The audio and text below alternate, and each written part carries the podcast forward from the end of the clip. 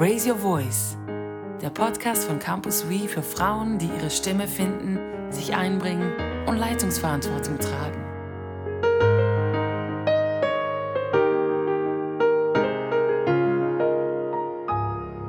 Herzlich willkommen zum Podcast von Campus We. Ich bin Miriam Braunschweiler und ich freue mich auf unseren Gast, Caroline Milioli. Sie ist mit mir hier im Zoom-Meeting und wir können uns einfach so unterhalten. Das ist doch eine geniale Sache. Schön bist du da, Caroline. Hallo Miriam, vielen Dank. Ich freue mich ebenfalls.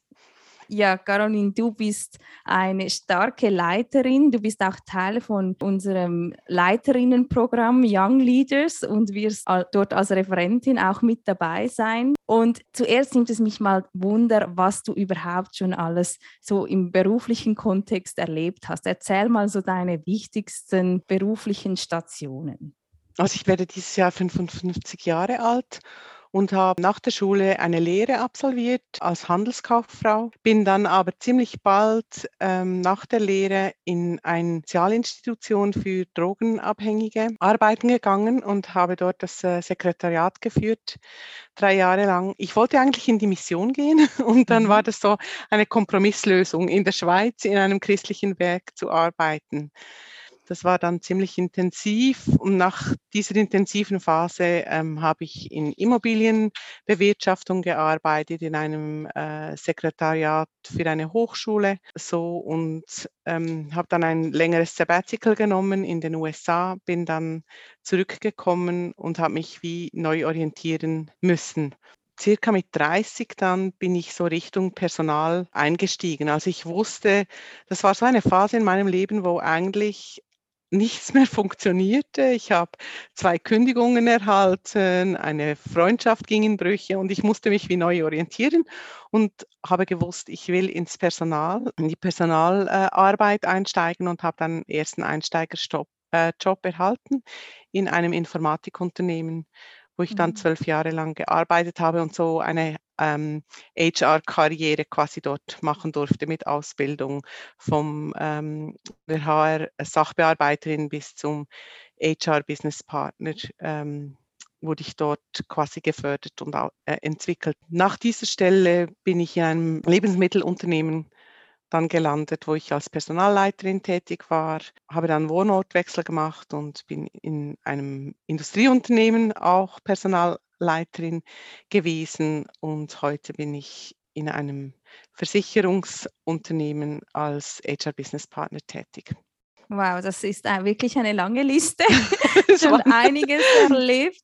Und ich merke auch eben vor allem die verschiedenen Branchen, in denen du dich auch bewegt hast, stechen so ins Auge oder hört man besser gesagt. Wie kam es dazu? Also sind deine Interessen so vielseitig oder wusstest du, dass du so verschiedene Branchen kennenlernen möchtest oder war das mehr per Zufall? Ja, also das, ich glaube, das war eher Zufall. Ja, ähm, HR-Management braucht es in allen Betrieben. Überall gibt es Menschen, die es zu betreuen gilt. Es gibt in unseren Unternehmen gibt es überall Vorgesetzte auch, Führungspersonen, die betreut werden wollen. Und von dem her spielt es eigentlich keine Rolle, in was, was dieses Unternehmen tut oder produziert. Ähm, Im HR-Management ja, spielt eigentlich keine Rolle. Das so für mich Spannendste war die Lebensmittelindustrie, äh, ein Milchverarbeiter, wo man dann wirklich den Käse riechen und das Joghurt essen konnte. So, das ist, war dann für mich so ja, praktisch, hands-on, da ja. konnte ich wirklich sehen, was die Leute auch machen. Im Informatikunternehmen das war für mich so abstrakt. Was tun die eigentlich? Mhm. Genau. Hilft das, wenn man weiß, was dann die, äh, das Personal auch tatsächlich tut, oder? ähm, oder wie, wie schaffst du auch jetzt, eben du bist in einem Versicherungsunternehmen momentan tätig, wie schaffst du da den Bezug zum, zum Personal? Mhm. Also es, es ist schon hilfreich, wenn man ein bisschen etwas versteht vom, äh, vom Business, sage ich mal. Mhm. Wir nennen uns ja eben HR Business Partner, jetzt ist meine Funktion oder auch als Personalleiter in meinen vorherigen Jobs. Es ist schon wichtig ähm, oder für mich wichtig, wenn, dass ich auch ein bisschen etwas verstehe vom, was die eigentlich tun und was die verschiedenen Rollen beinhalten. Insbesondere wenn man Leute rekrutiert, dann muss man schon wissen, was müssen die können, was ist die Herausforderung äh, der Personen, auch gerade in der Personalentwicklung, welche sind die Kompetenzen, die sie zukünftig haben müssen. Also, und das eignet man sich on the job an, indem man ja. vielleicht Stars macht und mal reinschaut, ähm, mitläuft mit jemandem, ähm, ja, Jetzt für mich war es viel einfacher, da in einem Milchverarbeiter, wenn man also Käse machen, da kann ich mir was darunter vorstellen. Ja. Auch wenn die sagen würden, hey, das ist so komplex, die ganze Lebensmitteltechnologie. Aber ja, am Schluss hat man einen Käse in der Hand und das kann man irgendwie anfühlen und sehen und essen. Und ja. Was gefällt dir besonders an deiner Arbeit mit Menschen? Oder was sind so deine Erfolgsmomente oder wenn du sagst, das war jetzt ein guter Tag? Also es wird nie langweilig, weil Menschen sind immer andere Menschen. Also es ist immer ein anderes Produkt. Das klingt jetzt ziemlich übel, aber es ist, es ist, ja, der Mensch ist so unterschiedlich und kein, auch das Gespräch, das wir jetzt führen, ich habe dich zum ersten Mal gesehen und du stellst Fragen, wie eben du sie stellst. Und ja. ähm, das finde ich schön, die Menschen dann kennenzulernen und zu wissen, wer, wer sind diese Menschen eigentlich, was sind ihre Herausforderungen. Und für mich ist es einen guten Tag, wenn ich erleben durfte, dass das Menschen wieder vielleicht, weiß auch nicht, in Klarheit geschafft wurde. Mhm. Wenn auch Menschen so ihre Würde erhalten durften oder zurückerhalten dürfen. ähm, ja. Und wie machst du das praktisch? Oder wie, also wie muss man sich so einen Tag von dir vorstellen?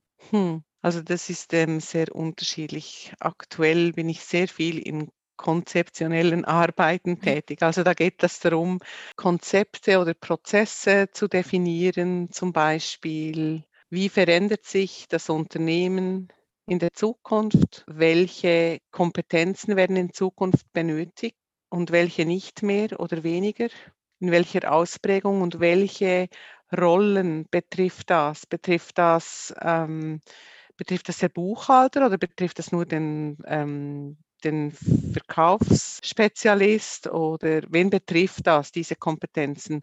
Und was können wir jetzt unternehmen, damit die Menschen im Unternehmen äh, die Veränderung mitmachen können, damit sie dann irgendwie auch noch in fünf Jahren ihren Job machen können, weil wir sie dorthin entwickelt haben. Genau, das ist so, Konzeptarbeit ist eines. Das andere ist mit, mit den Führungskräften. Aktuell ist mein Job vor allem Führungskräfte äh, beraten und da kann es eben sein, ähm, wie viele Leute brauche ich in Zukunft und welche Leute. Oder dann gibt es, dass sich die Struktur verändert, weil äh, neue Anforderungen an das Unternehmen gestellt werden und man muss die Struktur anpassen, damit man diese, diesen Kundenbedürfnissen ähm, begegnen kann. Und dann heißt es, die Menschen werden bewegt in diesem Unternehmen. Und ja.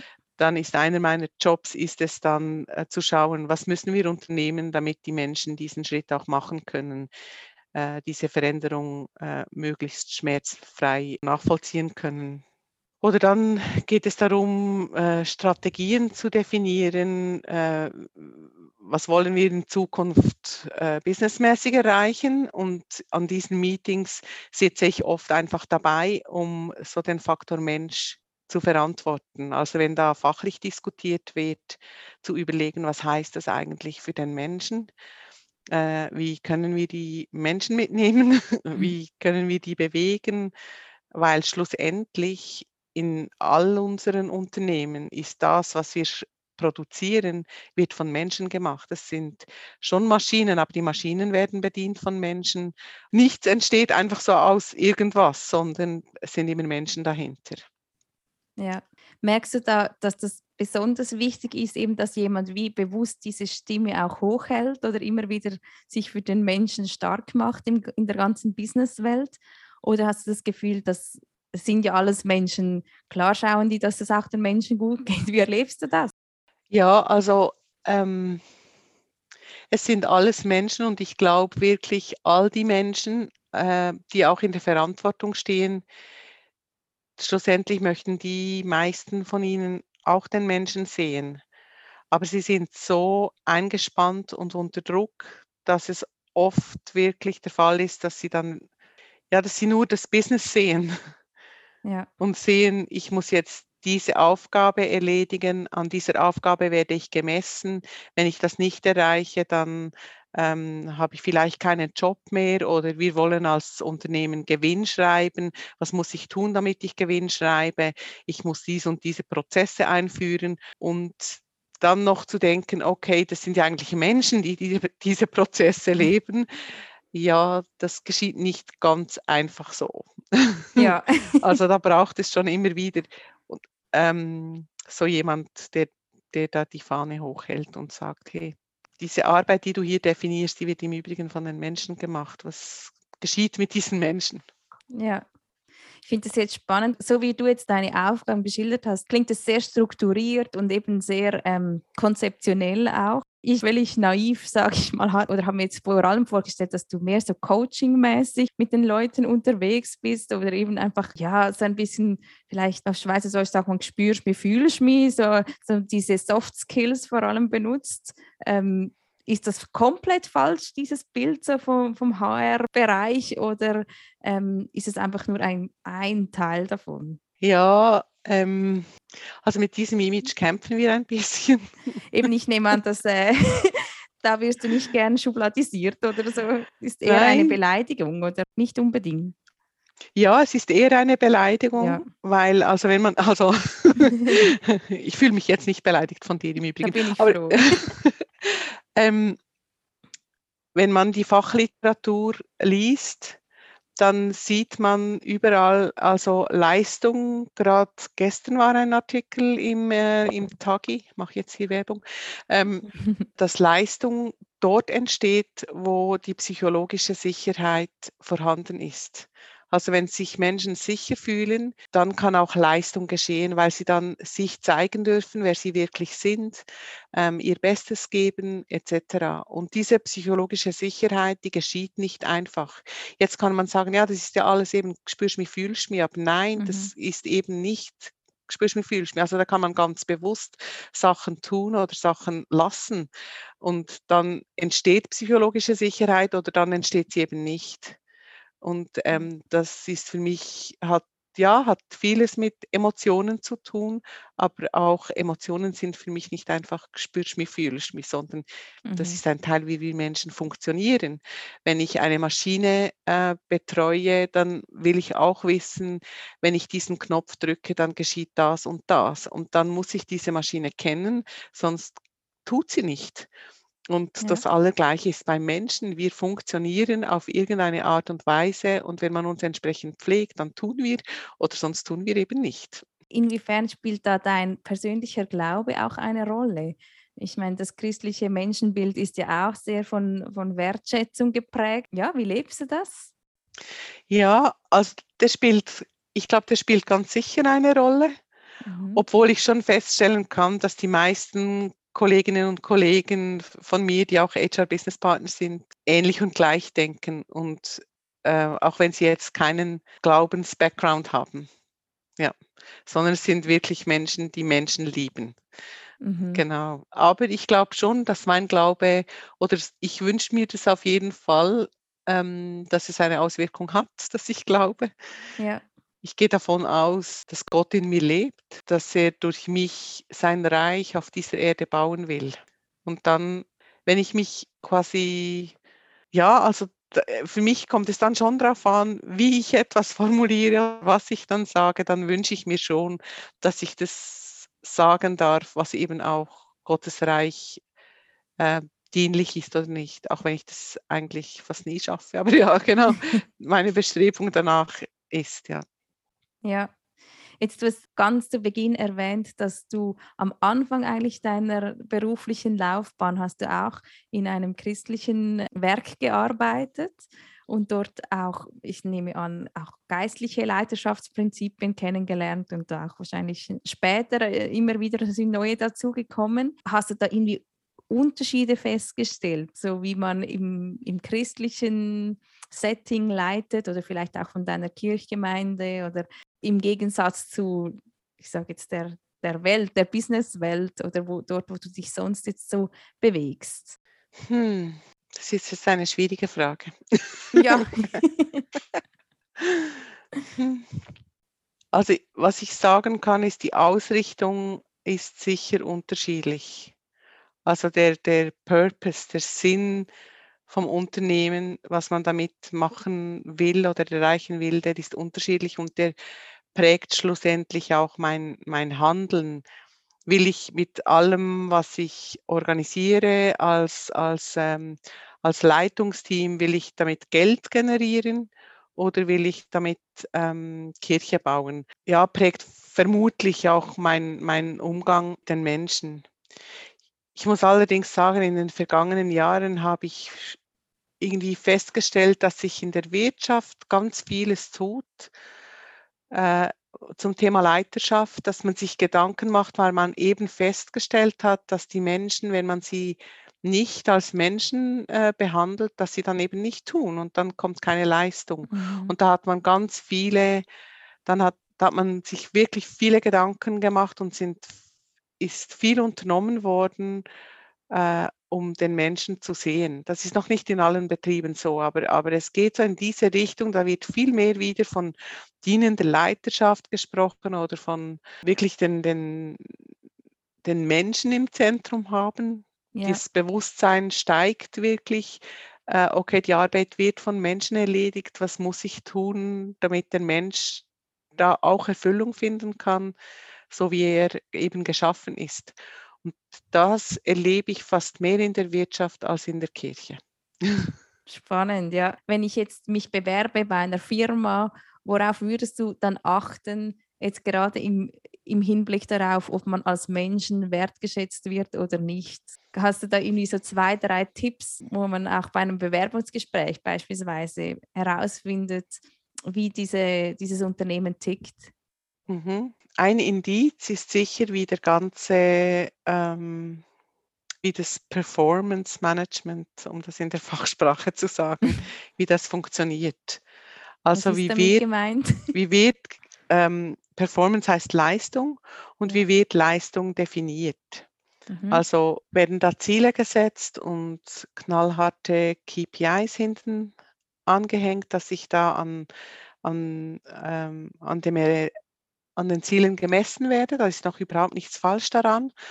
So, aber kann ich diese Ziele beeinflussen? Darf ich dann als Mitarbeiter die mitprägen oder sogar mir die Ziele, ist das eine, eine kollaborative Geschichte oder wird es top-down gegeben?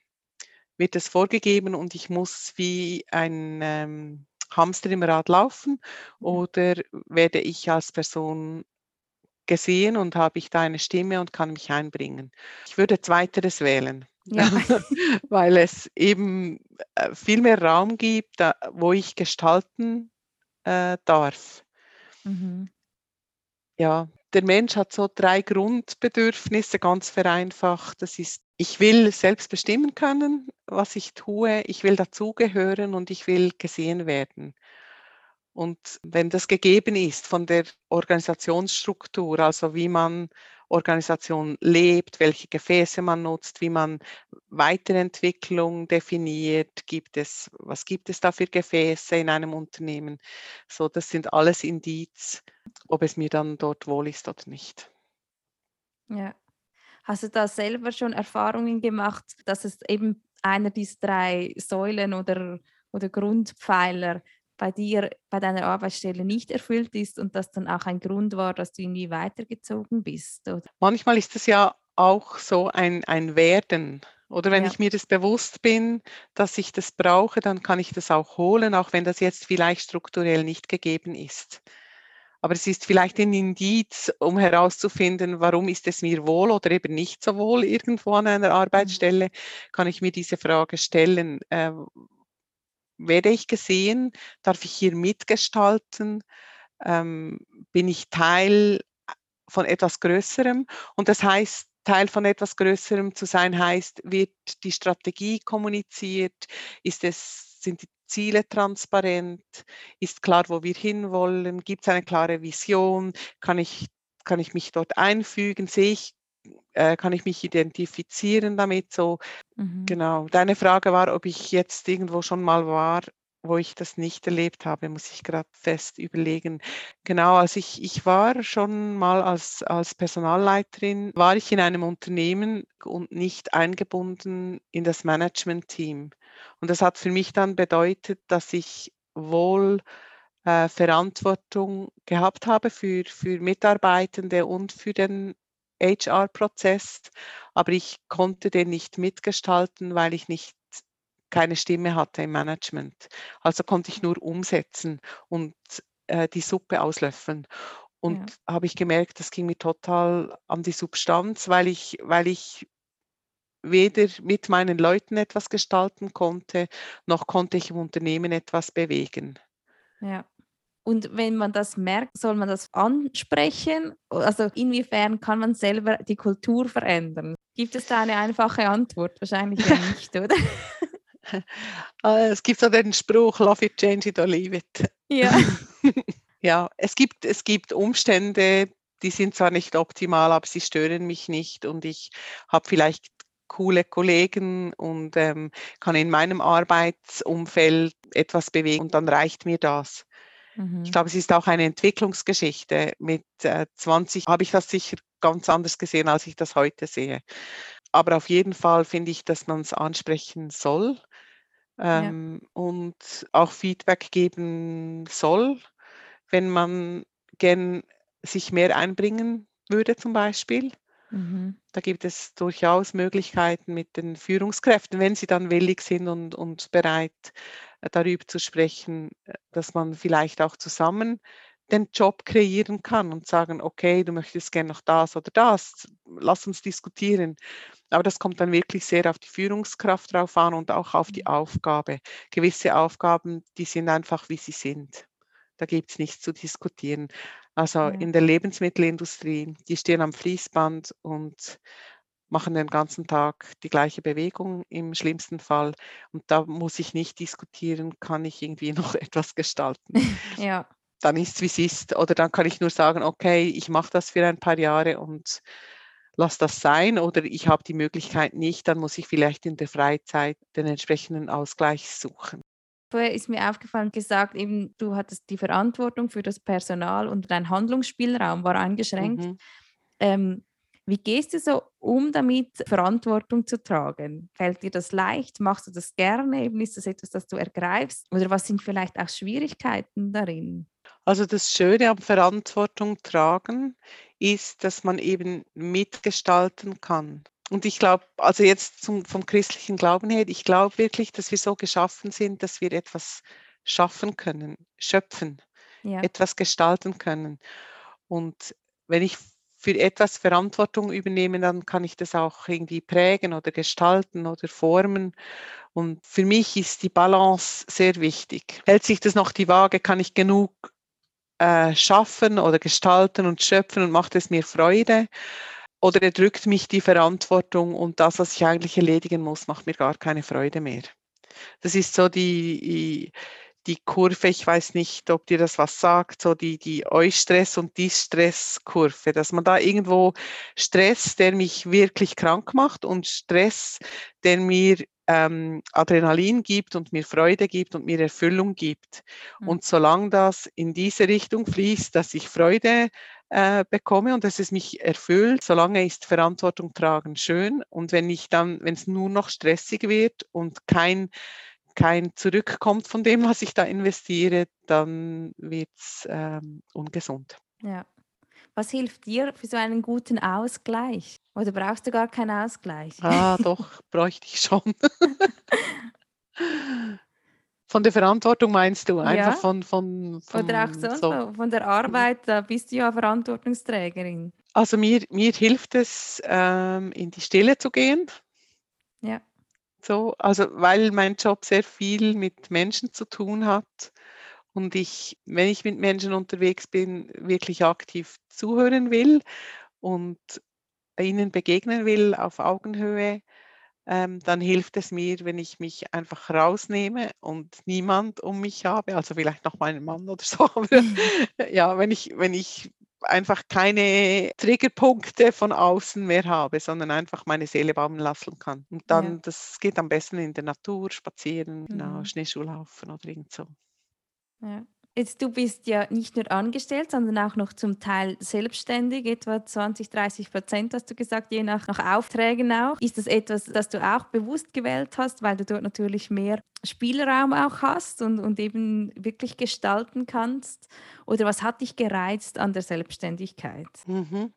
Also ich bin da schon ein bisschen reingerutscht. Ich habe vor ein paar Jahren habe ich ein ganzes Jahr ein Sabbatical genommen habe dort auch Ausbildungen gemacht zum einen und zum anderen mir wirklich überlegt, ob ich mich grundsätzlich selbstständig machen will. Da fehlt mir irgendwie der Mut dazu, ja. das 100 Prozent zu machen.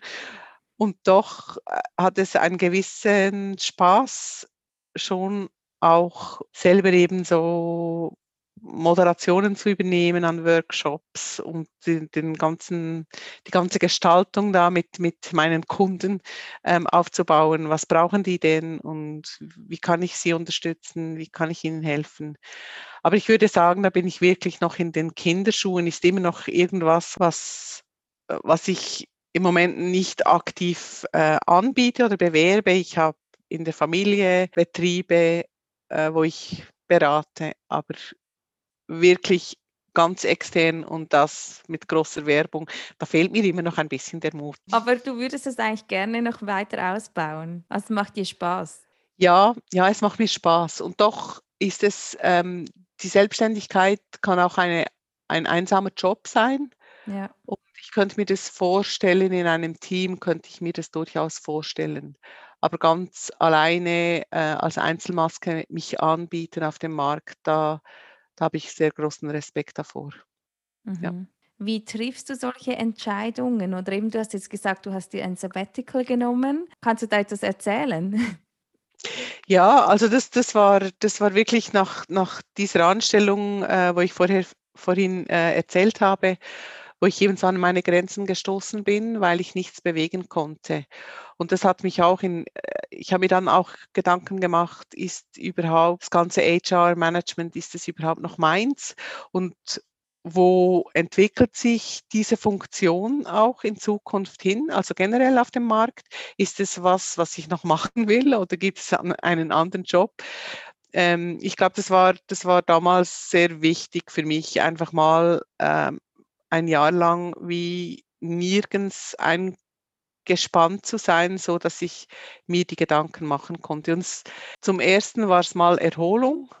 Da habe ich einfach mal gesagt, drei Monate suche ich jetzt überhaupt keinen Job. Und dann habe ich gemerkt, ich brauche eigentlich mehr Zeit, um diese Fragen beantworten zu können. Und ja, mein Mann hat mich da sehr unterstützt. Ist ja. ja. nicht ganz einfach, einfach ein Jahr Pause zu machen. Aber ich war ihm sehr dankbar, dass wir das so organisieren konnten. Ähm, ja, dass ich eine Ausbildung machen konnte oder eben in der Familie den Betrieb, diese Selbstständigkeit ein bisschen aufbauen und dort Einsatz leisten und mal das ausprobieren. Kann ich das überhaupt? Will ich das? War für mich sehr wichtig, ja. Ja, das klingt wirklich interessant. Hast du Ziele, die du unbedingt noch erreichen möchtest, jetzt in beruflicher Hinsicht oder auch sonst? Ja, also beruflich, so die Selbstständigkeit ist immer noch ein bisschen in meinem Hinterkopf und ja. ähm, aber da weiß ich, da brauche ich noch ein bisschen Beraterkompetenz in meinem Rucksack. Ja. Das steht noch auf der Liste würde ich gerne noch eine Ausbildung machen und dann vielleicht in diese Richtung noch mehr ähm, unternehmen. Mhm. Aber sonst ist mein Ziel eigentlich, ein bisschen bessere Work-Life-Balance zu kriegen. ja. ja. Weil das Leben genießen oder wie soll ich das sagen? Ganz viel gute Ideen im unterwegs sein mit Menschen, die kommen wirklich aus der Ruhe oder aus, aus wenn man geerdet ist. Mhm. Und für mhm. das äh, braucht es auch Zeit. Und das ist so ein Ziel von mir, dass ich mir mehr Zeit nehme, äh, um, um wieder hinzuhören bei Gott, bei Menschen, um dann auch wieder mehr Ideen zu kriegen. Ja, was kann ich dann anbieten eigentlich? Was, ja. was ist das Bedürfnis? Das ist doch ein schönes Schlusswort. genau hinhören ähm, und einfach neue Ideen zu kriegen. Und äh, ich mhm. danke euch allen, die hier eingeschaltet haben und auch zugehört haben. Und ich hoffe, dass es euch inspiriert hat. Und danke auch dir, Caroline, und wünsche dir wirklich immer wieder diese Ruhe und Zeit, einfach auf Gottes Stimme zu hören und wieder neue Impulse zu kriegen. Tschüss miteinander. Danke.